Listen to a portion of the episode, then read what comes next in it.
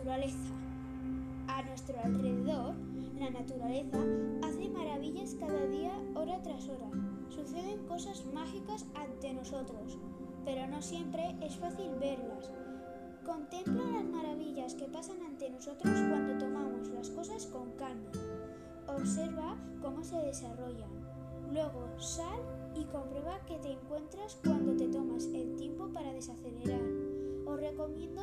en la naturaleza con el libro Con calma, escrito por Rachel Williams, ilustrado por Freya Artas.